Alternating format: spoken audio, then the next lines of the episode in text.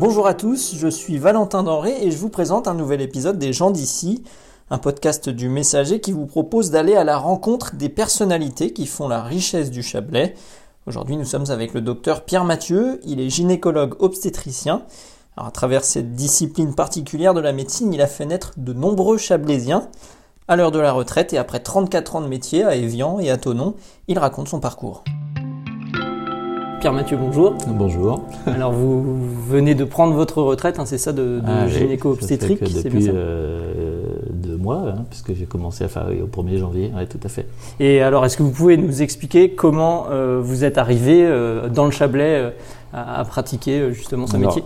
C'est une longue histoire sans être longue, hein, c'est dans dans mes études.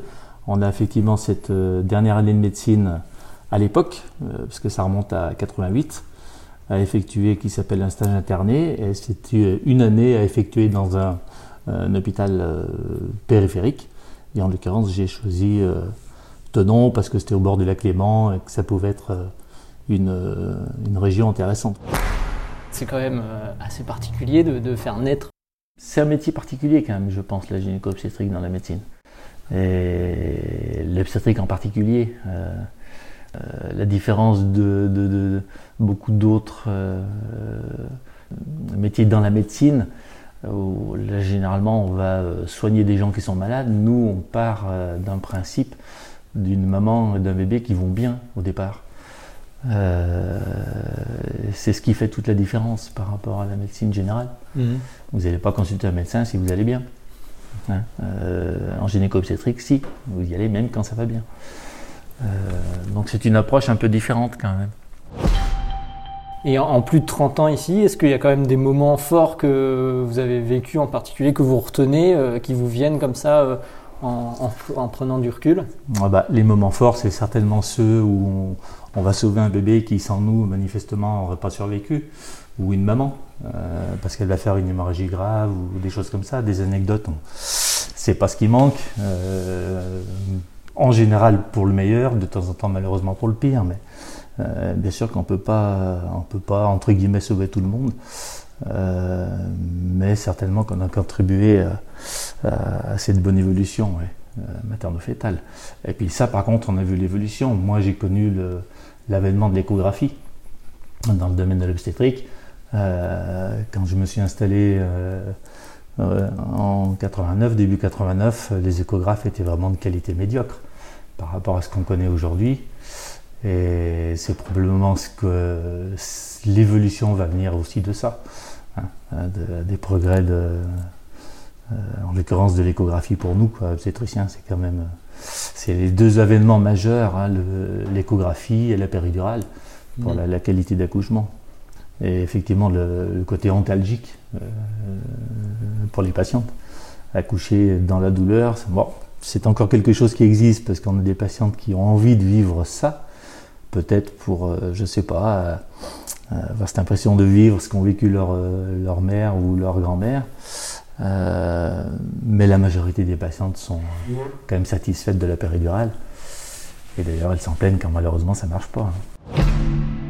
Et sur cet avènement de, de l'échographie, euh, euh, peut-être que justement vous parliez de, des moyens que vous pouviez avoir à Evian, ça a permis euh, peut-être en, en particulier ici d'avoir tout de suite les appareils performants. Alors encore une fois, nous, on, on se plaint pas parce qu'à l'époque à Evian, on avait vraiment les, les moyens. Et C'est vrai que la ville d'Evian, euh, la CACHAF, etc., nous a beaucoup aidé quand on avait des nécessités justement d'appareillage. La technique, et c'est vrai que l'évolution de ces appareils est quand même venue avec le temps. Euh, la réunification des maternités, euh, les échos 3D. Euh, alors nous, encore une fois, moi j'ai toujours eu un cabinet en ville.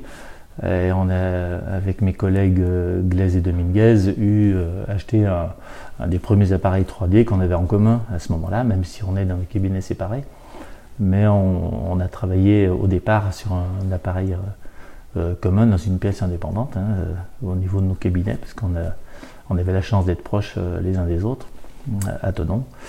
Voilà, puis après on a pris chacun notre indépendance pour avoir nos appareils. Mais voilà.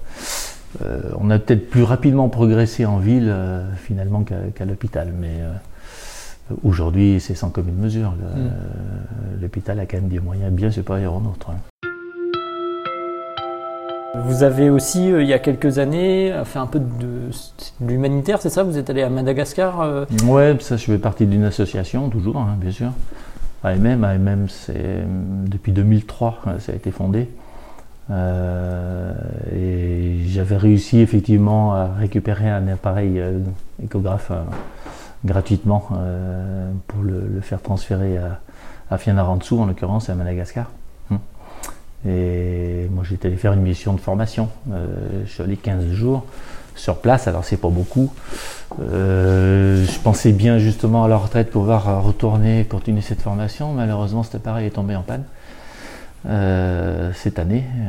donc il a duré quand même 3 ans, ce qui a permis, ma foi, d'avoir cette activité et les, personnes que j'ai formées sur place continuent à faire de l'écho. Euh, et oui, ce serait bien qu'on retrouve un appareil, mais c'est difficile. Et puis maintenant, moi qui suis sorti euh, du système, c'est un peu plus compliqué probablement pour euh, aller vers les fabricants d'échographes et leur demander à nouveau de sponsoriser ce type d'appareil. Mais oui, je pense quand même y retourner à Madagascar. Enfin, entre autres, on a, cette association AMM a, beaucoup de, de dispensaires un peu partout dans le monde, mais en particulier dans ce pays. Et si je dois retourner quelque part, je crois que c'est plus probablement ici. Hmm. Euh, c'est en Mada. Oui, ça vous avait marqué aussi comme expérience, euh, justement. Ça vous ramenait peut-être des années, euh, à vos premières années hmm. sur la pratique Ça m'a ramené à des années que je connaissais pas, moi que j'ai pas connues. Alors c'est vrai qu'ils ont des échographes, parce que j'ai, non seulement je suis allé à Padre Pio, qui est le, dispensaire qu'on avait, qu'on, a fait. Ça fait oui, 15 ans. Hein. Euh, je crois qu'on avait euh, sponsorisé ce dispensaire qui ne fait pas que de qu'une maternité. Hein. Il y a, d'autres soins dentaires, etc. Mais j'en ai profité pour aller dans cette ville de Fianarantsoa, qui est une grande ville quand même. Hein. Donc je suis allé au CHU, je suis allé euh, dans un autre dispensaire sur place pour faire également de l'échographie avec eux. Alors eux, par contre, ils ont des appareils. C'est les premiers appareils que nous on a eu chez nous, c'est-à-dire vraiment, on voit vraiment pas grand-chose malheureusement avec ça. Euh, mais ça fait rien. Euh, j'aurais pu, j'ai pu quand même moi leur apporter mon expérience avec euh, les moyens qu'ils avaient. ça permet toujours de faire avancer les choses.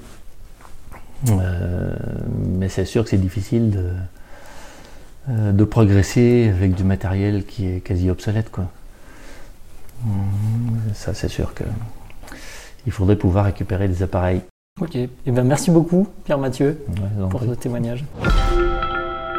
Vous venez d'écouter un épisode des gens d'ici, un podcast du Messager.